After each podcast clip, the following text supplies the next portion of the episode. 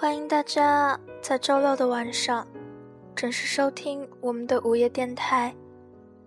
晚安，陌生人，我是这里的主播欣然。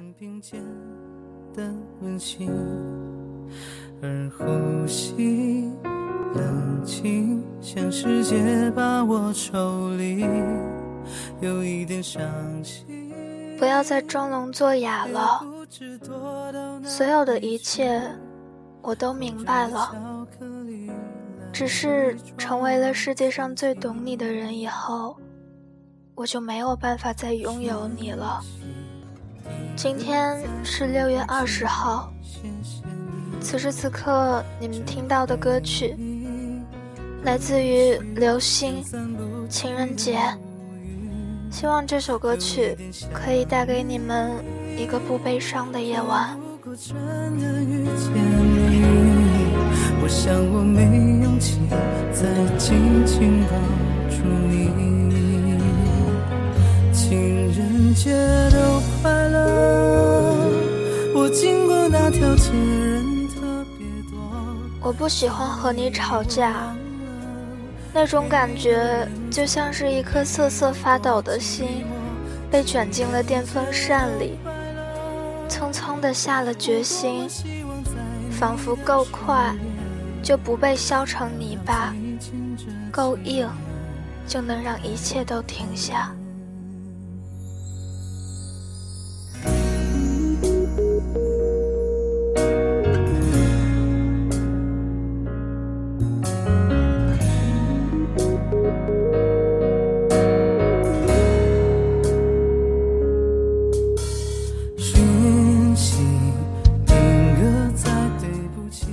老陈说，他听我说话的时候，对我的嘴是非常伤心的。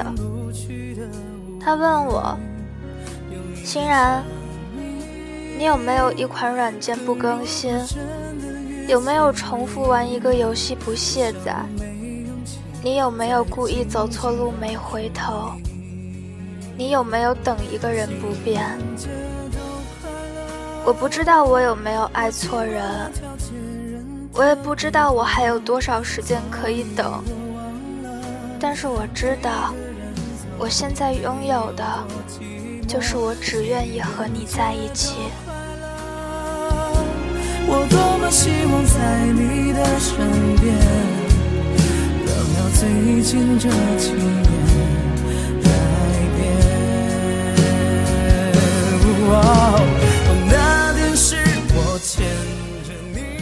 你可能误会了，我的离开不是因为他有多帅，有多好，而是我的角色就是容易被辜负的体质。那怎么改这种角色设定呢？我听不懂，也不想听，因为他一直就是一根刺，我是多余的。它理所应当的尖锐，被刺扎伤是多余的，疼痛是多余的，难过是多余的，这些都是多余的。趁我的命还是我的，就多被扎几次吧，至少还能让他开心一点。改变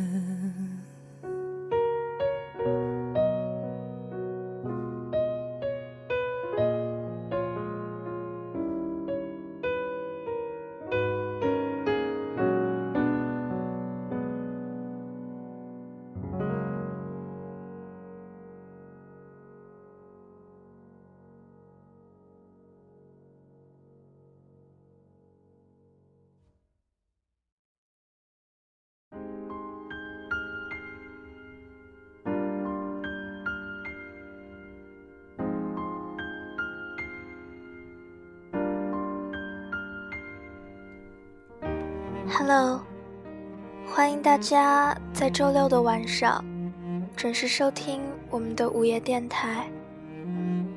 晚安，陌生人，我是这里的主播欣然。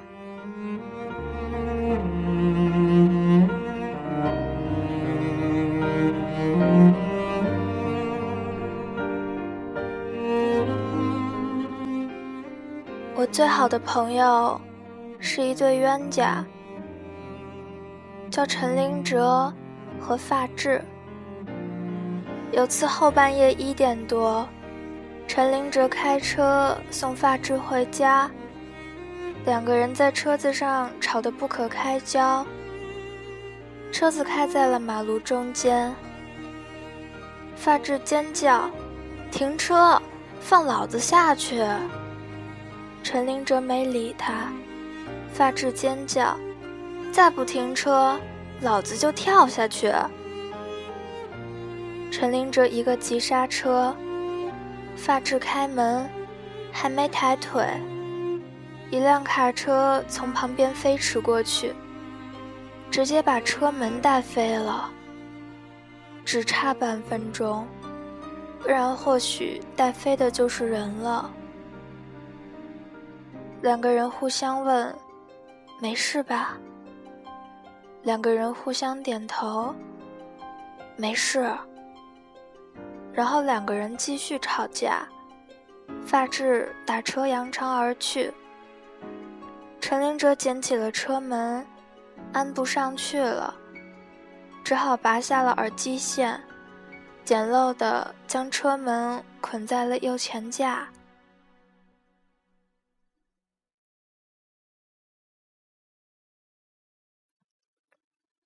据说这逼一边开车。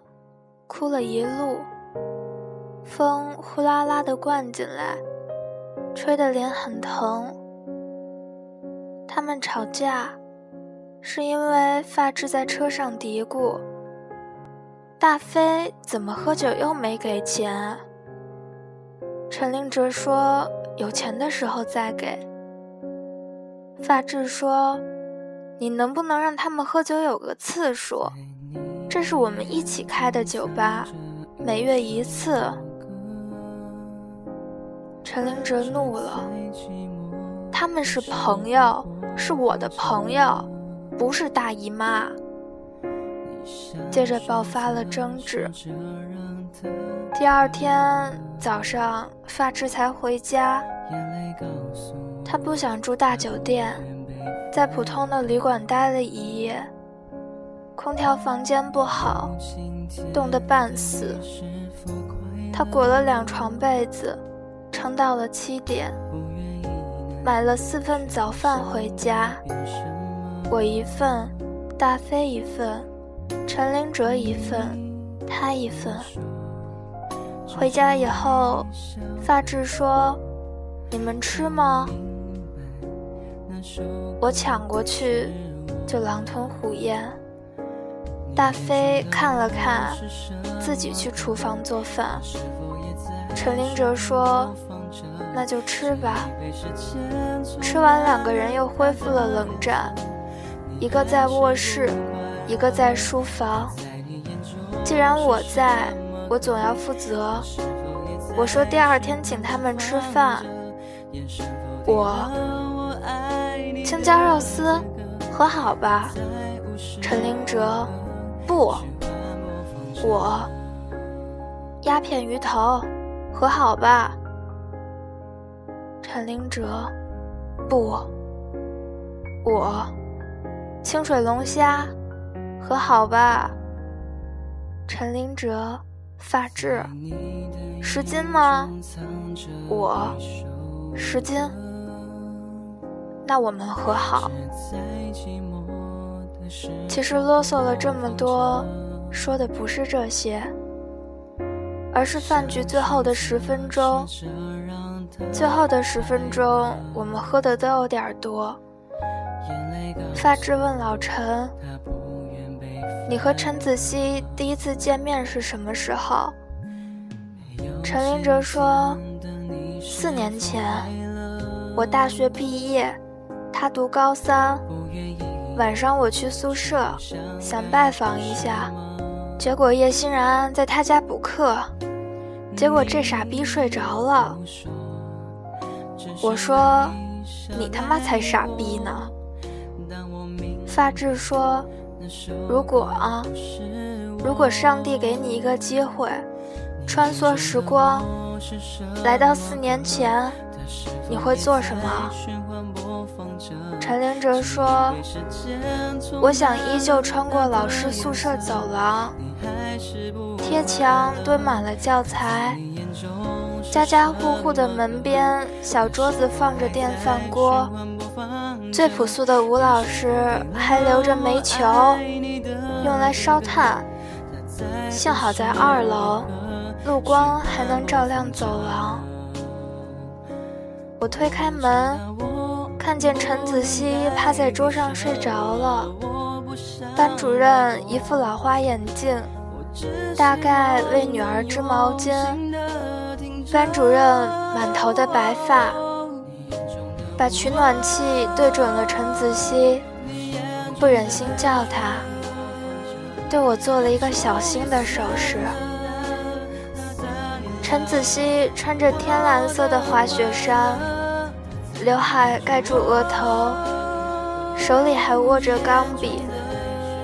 如果可以的话，我会把他手边的陶瓷杯子挪开，万一打翻了，水会弄湿他的外套。我说：“给你个机会，穿梭到十二年前的时光，你居然什么都不想做。”老陈说：“嗯。”我什么都不想做，不想改变，这样就是最好的时光。如果有一秒钟不同，也许我就都走不到你们身边，接下来就都会改变。寂寞下手，毫无分寸，不懂得轻重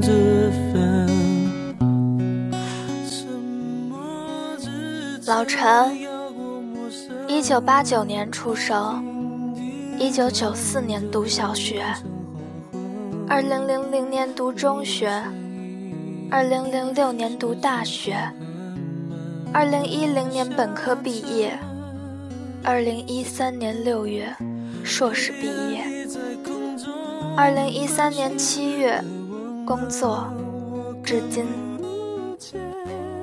他快要二十六岁的人了，人生太匆忙了，感觉在过去的这些年里，一直都是被生活推着走的。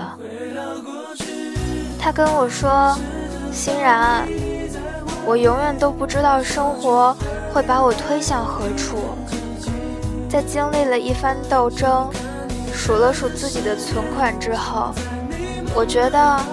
可以辞职了吧？跟经理说我想辞职。他问我，你有什么自己想要的吗？我觉得你自己人生没有目标。你工作中有成就感吗？你现在的心态和学生不一样。你要好好的过每一天，再也补不回来了。我不希望你十年以后像我一样悔过当时做的决定。他说：“对啊，收入不低，升职很快，和同事相处融洽，但总觉得哪里不太对劲。我不知道自己想要什么，但是我知道自己不想要什么。就比如现在的生活。”不是我想要的，这和补不回来有什么关系呢？我的人生有无限种可能。假如十年以后，我后悔现在的辞职；假如我不辞职，十年后会不会遗憾没有辞职？谁都说不准。这样确定是美丽的。而变换往往更加美丽。欣然，我的人生啊，不必追求无悔，只求无憾。我不追求后悔做什么，只求不遗憾没错什么。人生很短啊，我想都体验。沉默之城。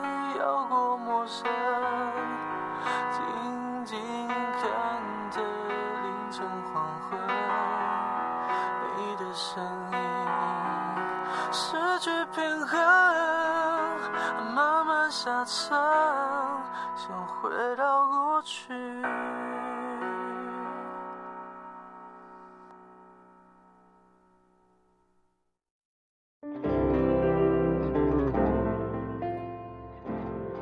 其实，在很久以前，我没有领悟到这个道理的时候，我一直在失败。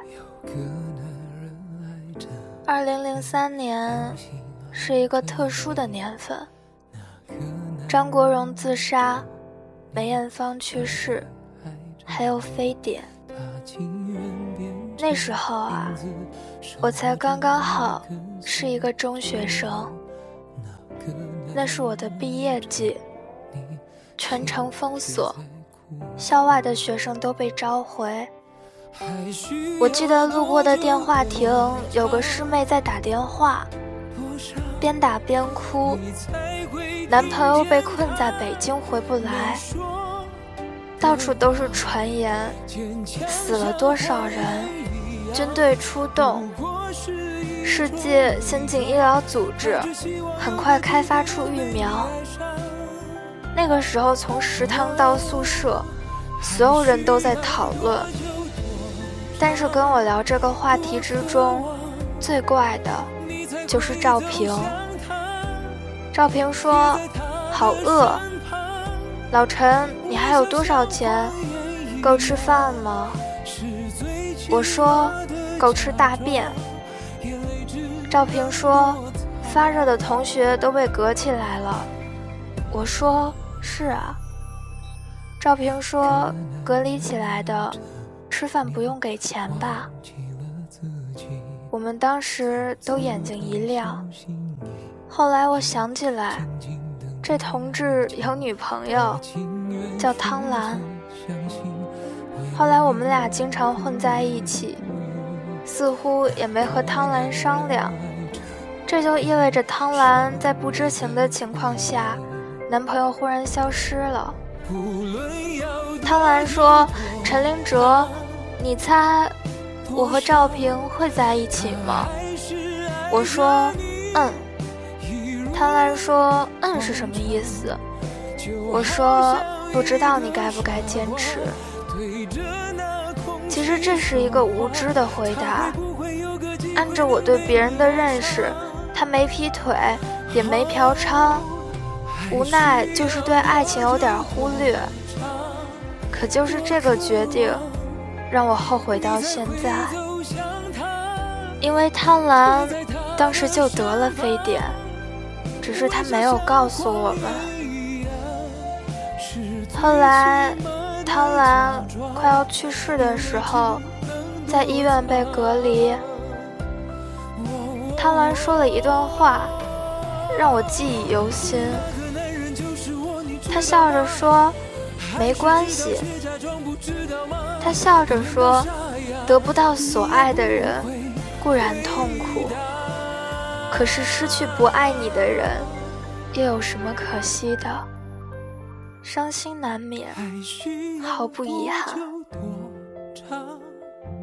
所以从那时候我就发现，有些话不能随便说，有的决定也不能随便做。当时我发现他转过头，用手背擦了擦脸。其实当时他们之间已经没有爱情了。可怪就怪在我多嘴。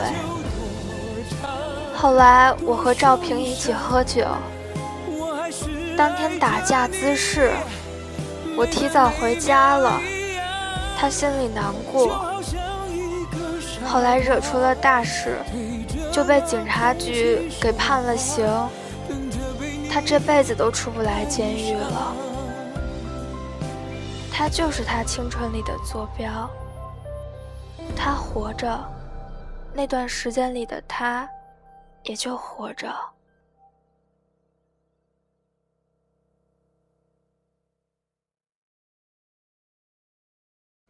有些话你选择不对他说，你说某种脆弱。后来，我穿过了很多城市。那些城市里的一座座楼房倒塌了，太阳坠落在每个黄昏，记得事的人都没有忘记，忘记的事还会半夜敲门，问我你在难过什么？太多了，坚持的没有意义。信仰的没有价值，而全部人之间最延绵不绝的，大概就是没有归宿。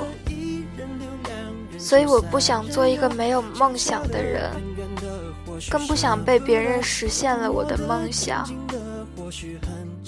我真的不求别的，只求自己没有遗憾。喝酒、吃肉都根治不了，多么虚伪啊！而我就站在这儿，哪儿都不去。我的人生不求无悔，只求无憾。我想那时候的陈林哲心里一定非常难过。大多数人都会在有一天的时候伸出手，哽咽着想喊出想要得救，可他的话只要被救就好了，因为如果被救的话，死成怎么样都无所谓。总体感觉就是。遇火了，但没死；没重生上，但彻底毁容了。所以无论他怎么挣扎，当他真的领悟这一切的时候，只会选择面无表情的转身跑。我问他：“老陈，你忘了初心吗？”他说：“我没有心。”然后往我嘴里塞了一根烟，自己也抽了一根，坐在地上哭了起来。我说：“你别总把烟抽得这么苦，这不是好习惯，会很局促的。”他说：“局促，是因为我恐惧，我恐惧抓不住这一切，我不知道怎么办。”我只希望自己不后悔。总会有人找到我们的，对吧？就算没有光，他一定站在月球的背地里。其实你和你想要的生活，不管用什么借口，最后都会变成你有自己的原则。想跟你做路人，我们遥远看一眼，再不相见。老陈，你没办法让时间延续的人们谴责时间，因为遇见你之前，都还没有对错。